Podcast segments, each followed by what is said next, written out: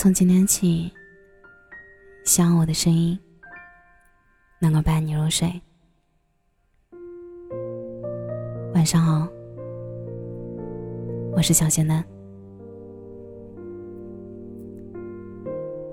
我们总说，最先遇见的人，永远是最难以释怀的。十几岁的年纪里，第一次懵懵懂懂的喜欢上一个人，喜欢他阳光下的背影，喜欢他大笑时眯起的眼睛，喜欢他生气时微微蹙起的眉。年轻的爱情总是令人着迷，因为它永远热烈，却也永远锋芒毕露。最先遇见的人，也许能够一起见证校服到高跟鞋的蜕变，却也承受了太多那个年纪里对于爱情的偏执与倔强。前段时间高考过后，后台里一位粉丝发私信给我，他说：“高考结束了，我们也就跟着结束了。”他跟男生从初二时就在一起了，两个人因此被班主任在课上点名批评，最后甚至叫来了家长。妈妈说他一个小姑娘家，不好好学习，竟然学会早恋，简直丢死人了。男生的妈妈在老师的办公室里打了男生两个响亮的耳光，告诉他，以后不许和女生来往。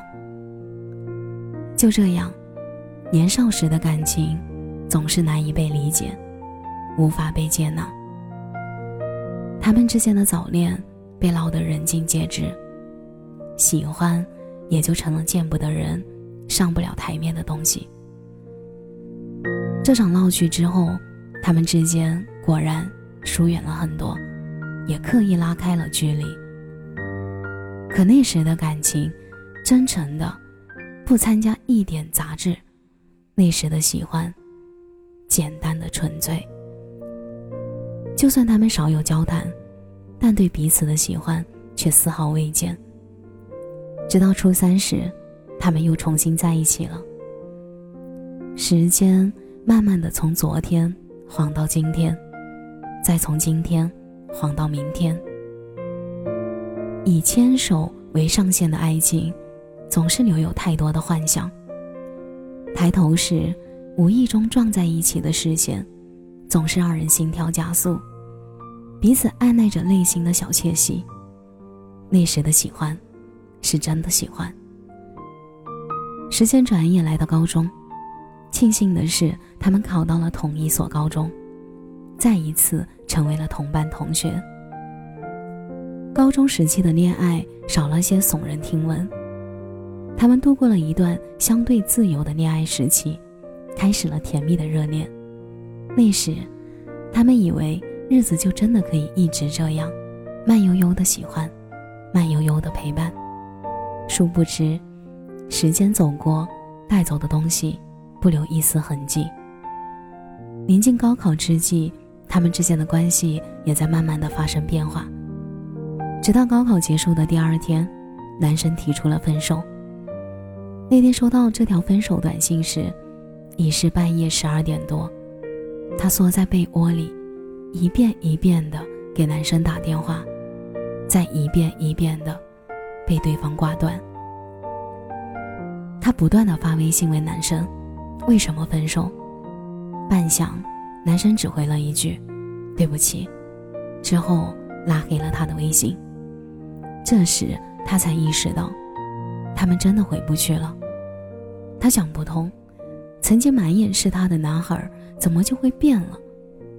他想起初二的那一天，口老师口中难听的字眼，父母眼中的失望与不理解，同学间的排斥与远离，都开始在一遍遍上演。他想起那时，就算困难重重，他们都没有想过要放弃这一段不被接受的感情，没有想过放弃彼此。可现在不知道怎么了，好像什么都没变，却又好像什么都变了。原来，感情离开的速度比发生时还要快得多。人是需要长大的，需要经历伤痛才能成长。但其实，爱情也一样。从喜欢一个人到放下一个人，要经历一个漫长的过程。大多时候都是自己说服自己，自己陪伴自己的过程。他说，自己人生最美好的青春年华里，全都是那个男生的样子。这就是为什么，越是用力爱过的人，分手时越是痛得撕心裂肺。有人深陷其中，有人无法自拔，有人痛苦折磨。后来女生说，前几天那个男生接通了她的电话，她也终于知道了分手的原因。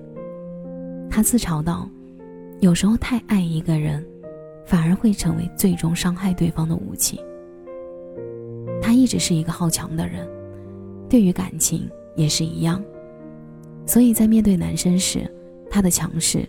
也变成了伤害对方的一把刀，他逼得越紧，对方越想逃，到了最后变成了现在这样无法挽回的局面。我们都是从十几岁的年纪里一路走来，那时的偏执与倔强，我都懂。那时以为的喜欢，就是要不顾一切只为一人，却不曾想，那不是真正的喜欢，那是束缚。是枷锁。我们也终将会在时间的流逝中学会与自己和解，与爱情和解。故事的最后，女生问我：“难道真的是我错了吗？”我的回答是：爱情的开始需要两个人都点头，爱情的结束也从来不只是一个人的问题。如果拼尽全力也留不住的人，那就趁早放手吧。我说的放手，是连头都不要回的那种。最后，只想问一句：关于你们，你还有遗憾吗？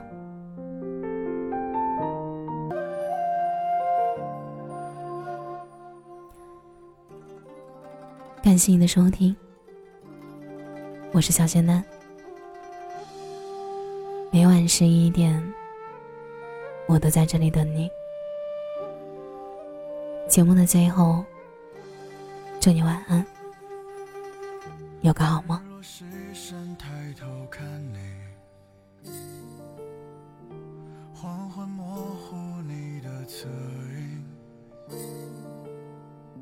宙